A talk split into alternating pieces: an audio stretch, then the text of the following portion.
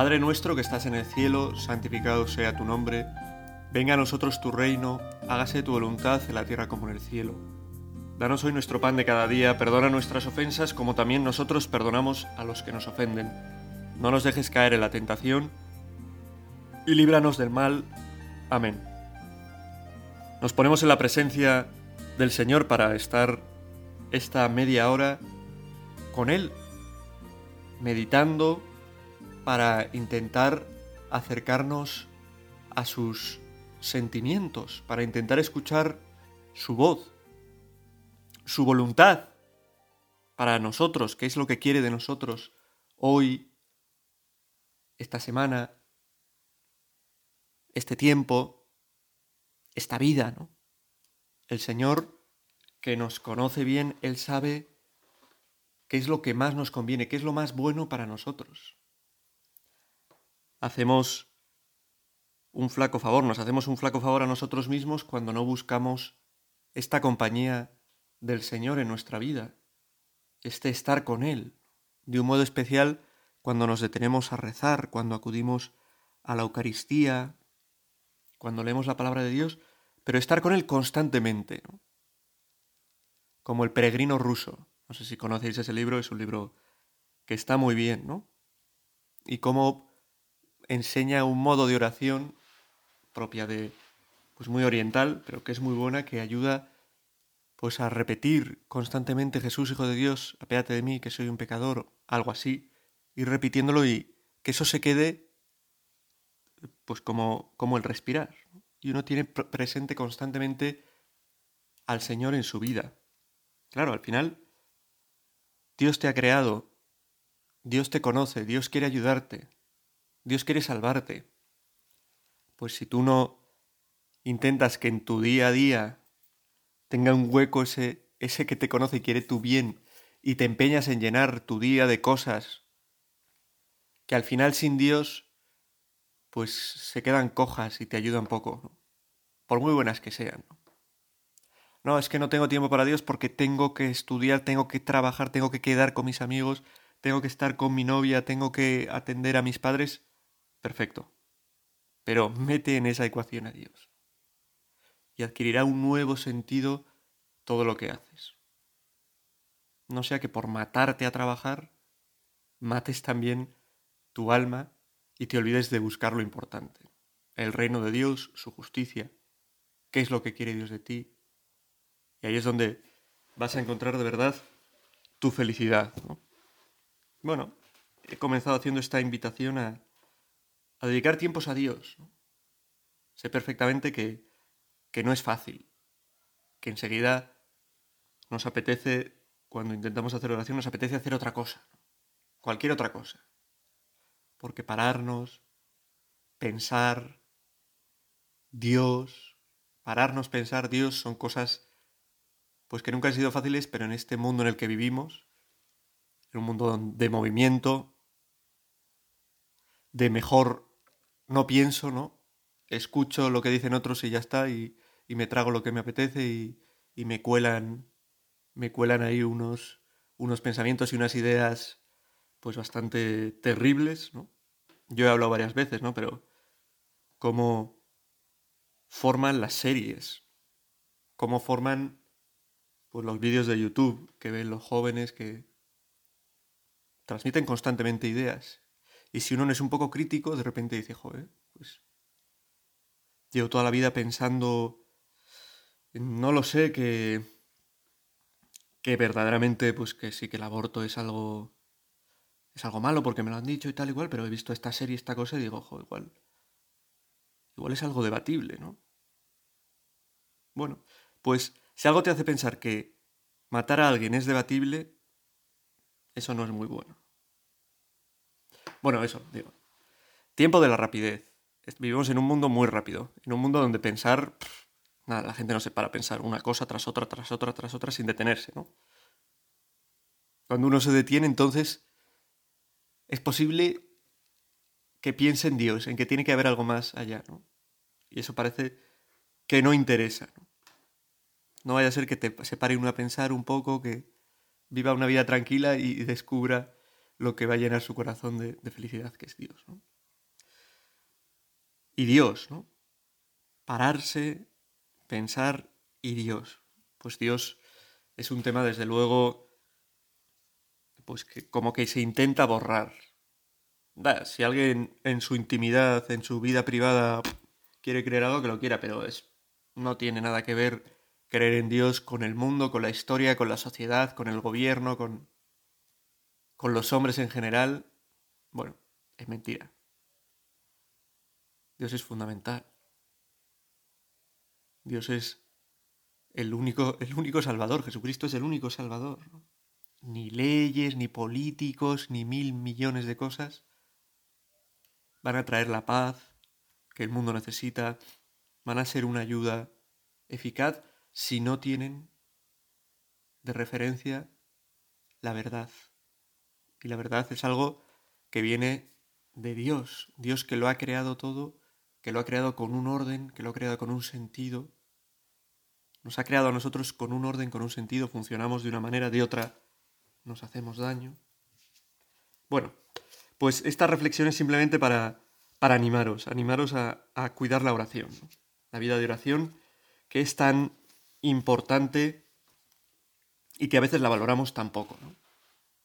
No puede ser que seamos personas religiosas, que tengamos una religiosidad dominical, por decirlo de algún modo, ¿no? ¿Tú crees? Sí, voy a misa los domingos. Está muy bien ir a misa los domingos, pero es muy pobre para quien cree de verdad. Es más, la misa de los domingos es el centro de la vida cristiana, pero se vive en profundidad cuando uno procura tener presencia de Dios, cuando uno procura llevar a la oración las situaciones de su vida, cuando uno tiene a personas en su corazón que quiere poner delante de Dios, cuando uno sabe que en el mundo pueden pasar cosas terribles o cosas buenísimas o pero que hay algo que es seguro y que no pasa nunca, que es Dios. Que aunque estemos en la mayor tormenta, no pasa, está ahí, en la cruz. Y aunque estemos en la mayor felicidad, no pasa, está ahí, alegrándose contigo, acompañándote, queriéndote, mostrándote que Él quiere tu felicidad más que nadie. ¿no? Qué importante es esto, ¿no? Qué importante es que, cuidamos, que cuidemos nuestra vida cristiana, que cuidemos día a día nuestro trato con Dios. Si es lo más importante, no podemos dejarle las migajas. No podemos ser como ese evangelio, ¿no? Las migajas que se caen del... Bueno, no sé, es un evangelio, una... algo que dice el Señor, ¿no? Del pobre, el pobre Lázaro y el rico Epulón, ¿no? que le, le habla de las migajas que caen de la mesa y que se la comen los perros. ¿no? Pues nosotros no podemos dejarles al Señor las migajas de nuestro tiempo, ¿no? lo, que sobra, lo que sobra. Estamos acostumbrados a ser eh, caridad de lo que sobra. ¿no? Quedo ya a los demás, a los que no tienen nada, lo que me sobra. ¿no? Quedo ya a Dios, ¿no? a quien me ama de verdad, de quien yo tengo que aprender de verdad, amar, quien me va a dar la gracia para poder amar de verdad, lo que sobra. Y si somos cristianos de sobras, pues poco a poco nos irá sobrando el cristianismo.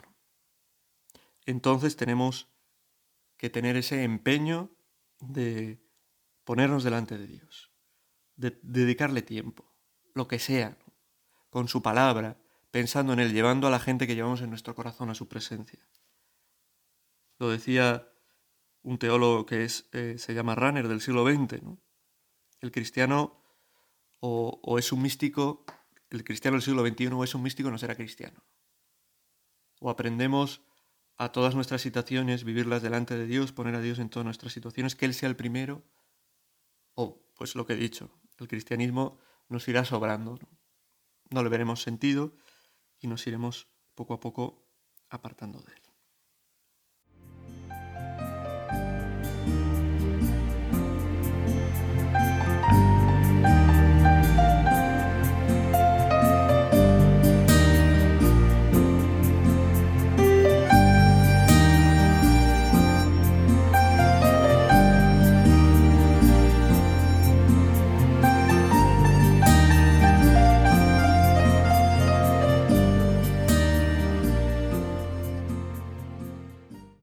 Este es un pensamiento que nos puede que nos puede iluminar, que nos puede ayudar. Si doy a Dios las sobras, Dios me acaba sobrando.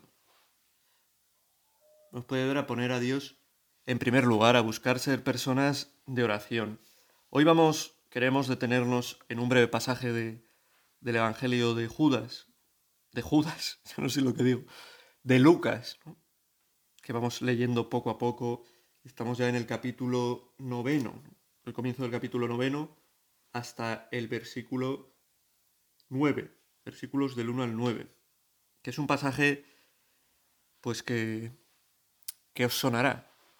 Bueno, digo, o no, no lo sé, depende de, de cuánto, de la asiduidad con la que vayáis a misa, leáis la escritura.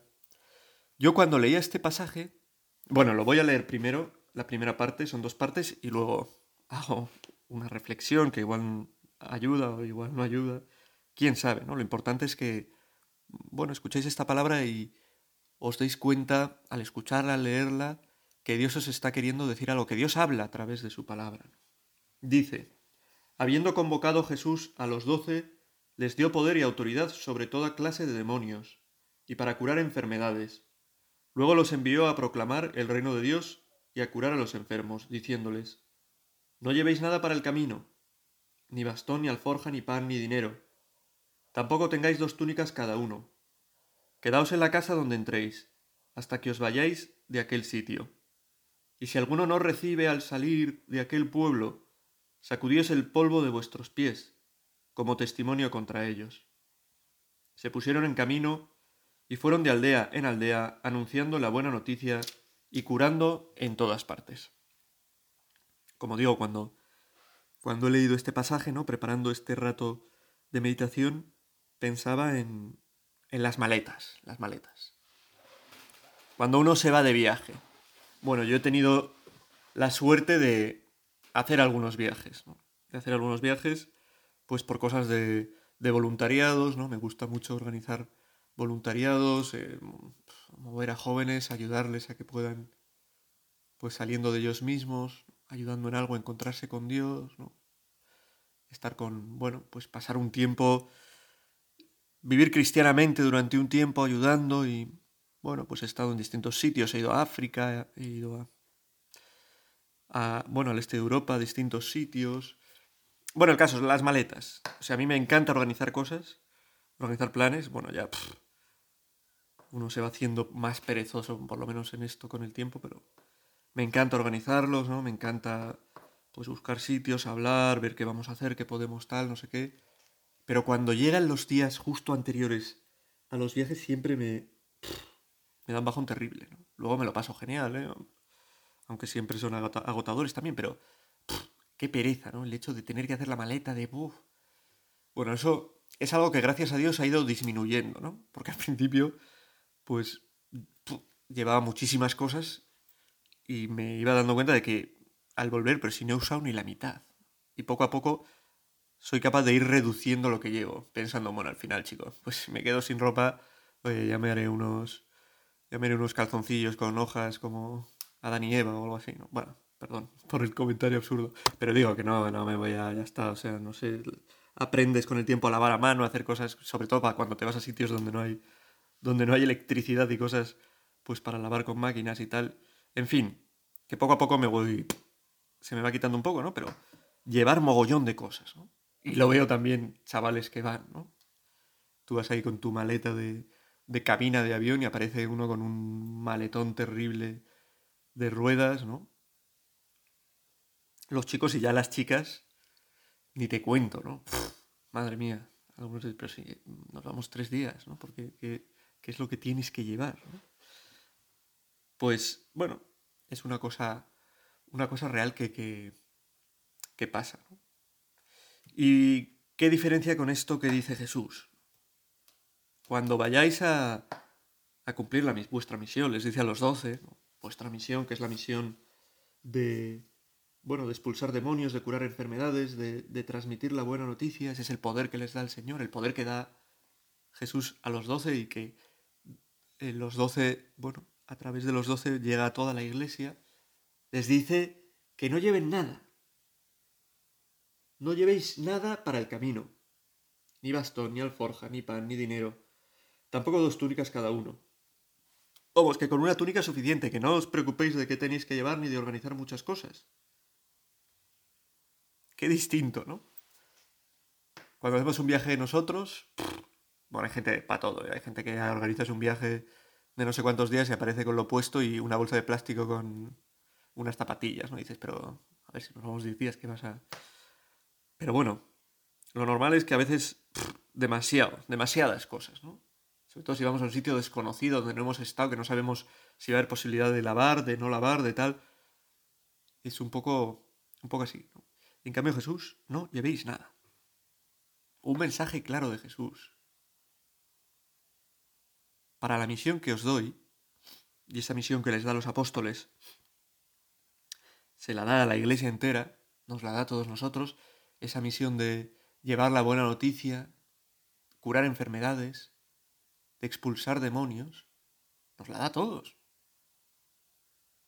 Es lo que hacemos, pues primero de un modo misterioso, pues a través de la gracia de Dios, de la oración, que Dios realmente actúa.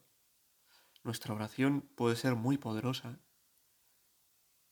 Dirigirnos a Dios pidiendo por otra persona, porque salga de una mala situación, porque cambie alguna actitud muy poderosa. Pero también nosotros con la amistad con alguna persona, con nuestro tiempo implicado en una persona, también podemos ayudar, pues eso, a expulsar demonios, a sanar enfermedades. ¿Es así? Pues para esa misión que Jesús nos da a todos, de llevar la buena noticia, de ser buena noticia, de pasar haciendo el bien a los demás, a los que tenemos a nuestro alrededor, en definitiva, nos dice Jesús, no llevéis nada. No llevéis nada. Hay una frase de San John Henry Newman. Yo soy un fervoroso devoto de, de San John Henry Newman. Os aconsejo que leáis. Leer a Newman es, es abrir el corazón, conocer su vida. ¿no? A mí por lo menos me ayuda mucho y creo que aquí en España es un gran desconocido, pero bueno. Tiene una frase que él dice, que el cálculo el cálculo no hace al héroe. Bueno, es una frase sencilla y corta. El cálculo, mira, puedes apuntarla en una hoja. El cálculo no hace al héroe. Para meditarla y pensar qué quiere decir. Y quiere decir básicamente que, que el héroe es el que no se pasa el día haciendo cálculos. A ver, que, ¿cómo voy a conseguir tener ser menos perezoso, vivir mejor eh, la pureza. ¿Cómo voy a conseguir ayudar a esta persona? ¿Cómo voy a conseguir tener vida de oración? Y uno hace fa, fa, fa, fa, se escribe, se hace esquemas, ¿no? Pues bueno, en este momento, tal cual. Un poco de cálculo y un poco de orden nos viene muy bien. Pero podemos, llenos de cálculos, no llegar nunca a hacer aquello que estamos calculando, que estamos pensando cómo podemos hacerlo. Las cosas de Dios Lánzate, confía en Él. No lleves un montón de cosas por si acaso. Confía en Él e intenta hacer pues lo que Él te pida en ese momento, ¿no? Lo que Él te pida en ese momento. Muy importante para poder hacer esto es eh, eso, no dar a Dios las obras. Si quieres confiar en Dios, si quieres actuar pues con lo que Dios te da, Ábrele de par en par tu corazón.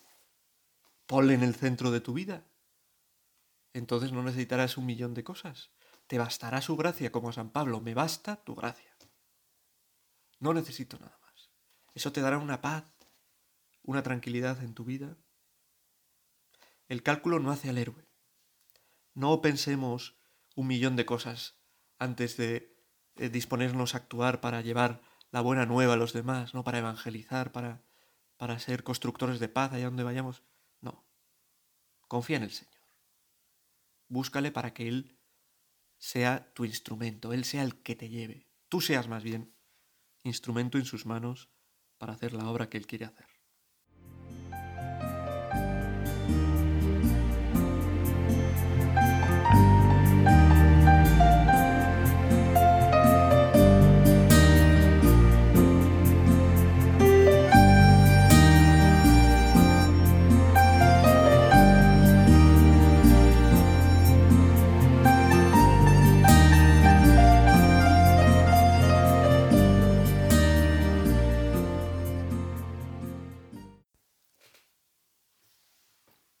Sigue, bueno, este pasaje dice también eso, que vayamos, mm, bueno, que vayamos a, a los que están alejados, que llevemos la buena noticia a todos los hombres, que no tengamos miedo a dar la cara por Cristo y anunciar con sencillez, con amor, la buena noticia de que Cristo ha muerto y ha resucitado por cada uno, que nuestra salvación está en Él.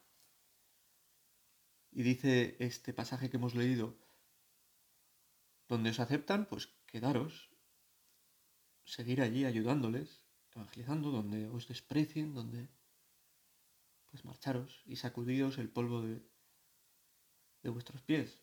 Bueno, pues igual era un, algo propio de, de aquel tiempo, de aquella época, ¿no? Sacudirse el polvo de los pies como señal de ya está, no quiero saber nada de vosotros, no, no quiero ni vuestro polvo porque no me habéis porque me habéis tratado mal, porque no me habéis aceptado. Qué importante es la confianza en el Señor. Esa tiene que ser nuestra maleta, la maleta de nuestra vida cristiana, nuestra maleta llevar a Dios, que sabe mucho más, que es el que quiere ayudarnos a hacer cosas grandes, que es el que te conoce de verdad. No llenes la maleta de tu, de tu cabeza, ¿no? Con un millón de, de pensamientos, de... millón de cosas, ¿no? Que vas viendo, que vas oyendo, se nos van grabando, ¿no? No solo en la cabeza, sino muchas veces en el corazón, donde son mucho más difíciles de quitar, ¿no? Cosas que vemos, cosas que hacemos, cosas que oímos. Y eso va haciendo que, que en nuestra maleta, que en nuestro corazón, que en nuestra cabeza, pues haya poco espacio para lo importante, que es Dios. Volvemos otra vez a, al tema del que estábamos tratando, ¿no? Que no demos a Dios las obras porque acabará sobrando le damos la... Esto ya está. Bueno, pues tú vas dejando de hacer cosas, vas dejando de rezar, vas a misa como quien va, pues ya está, por cumplir, ya está, lo que toca. Y poco a poco uno va dudando de que Dios haga algo en su vida, uno va dándole la espalda y acaba sobrando en tu vida Dios. Sobra como si no tuviera nada que decirte, nada que ver con tu vida, realmente tiene todo que ver, ¿no? Pero a nosotros nos da la impresión de que sobra. Ya está, José, ya lo tengo todo. Si he conseguido este trabajo, si tengo esta novia, si y puedo hacer estas cosas, si me lo paso bien, si puedo salir de fiesta de vez en cuando, como todos los días, tengo agua caliente, ¿para qué quiero a Dios? Si le das las sobras, pues piensas que no, que no te aporta mucho, ¿no? Dejas de verlo claro. En cambio, cuando lo tienes en el centro, ves que Dios es la luz única y verdadera para tu vida, ¿no? La luz que te hace bien. Ves que es lo que te ayuda eh, a ser mejor persona. Te ayuda con su gracia, ¿no? Con los sacramentos, Dios actúa de una manera efectiva en tu vida. ¿no? Te ayuda a mejorar. Quizá de una manera lenta, poco a poco, pero ayuda de verdad. Con la oración, te cambia la perspectiva de tu vida, ¿no? Tener presente a Dios constantemente a lo largo del día, o pararse a reflexionar sobre lo que uno ha, hecho en su día con Dios, cómo nos cambia nuestro modo de actuar, nuestro modo de tratar a los demás nos damos cuenta de que, estoy siendo injusto con esta persona.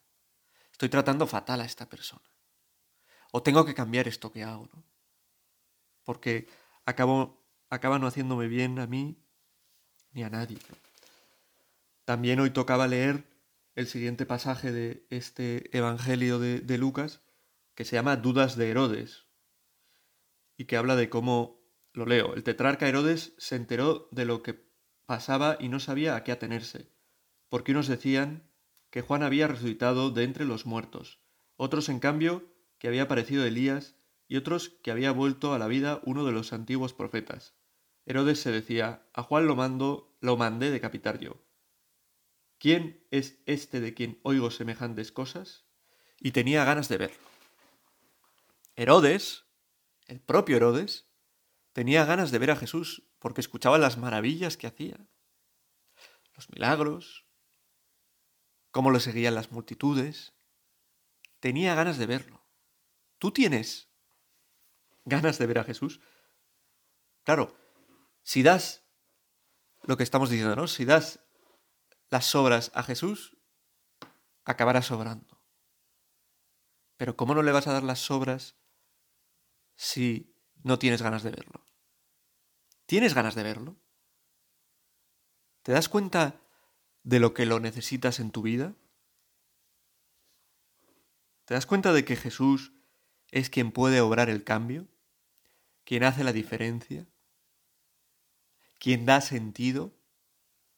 quien ayuda a sobrellevar las situaciones difíciles? ¿Te das cuenta de que hay cosas que solo pueden comprenderse desde un Dios crucificado y entregado por ti? ¿Te das cuenta de que no lo puedes todo? ¿De que eres débil? ¿De que fallas? ¿De que te haces daño con tu pereza, con tus malas decisiones? Cuando obras con tu pareja, con tu esposa, con tu esposo, con movido por la lujuria, y no buscas que sea el amor, que es lo único que puede planificar el corazón, lo que te guíe en tus relaciones. Y que para vivir eso necesitas la fuente del amor, estar enchufado a ella, para que te ayude a poder alcanzar ese, ese buen amor, que es el que Dios tiene ese amor hermoso. No sé si te das cuenta o no, pero le tenemos que pedir a Jesús tener ese deseo que se muestra en este momento del Evangelio y que lo muestra Herodes. Tenía ganas de verlo. ¿Tienes ganas tú de ver a Jesús? ¿Tienes ganas de que de descubrir los milagros que hace, las maravillas de su amor. Si tienes estas ganas y este deseo en tu corazón, entonces será más fácil que vayas avanzando en tu lucha por no darle las sobras, sino colocarlo en un lugar importante en tu vida. Si no tienes ganas de verle, pues esto se complicará. Señor, que tenga ganas de ver tu rostro, de encontrarme contigo, de estar contigo, que me dé cuenta de cuánto te necesito, Señor, para no darte las sobras,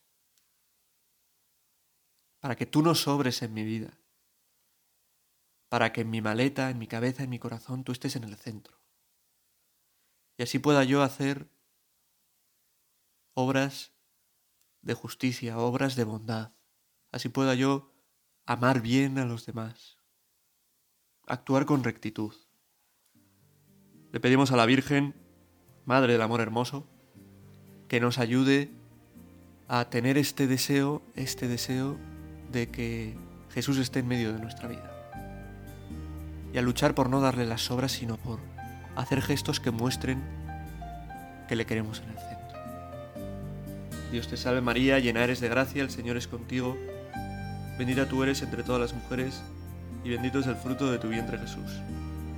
Santa María, Madre de Dios, ruega por nosotros pecadores, ahora y en la hora de nuestra muerte. Amén.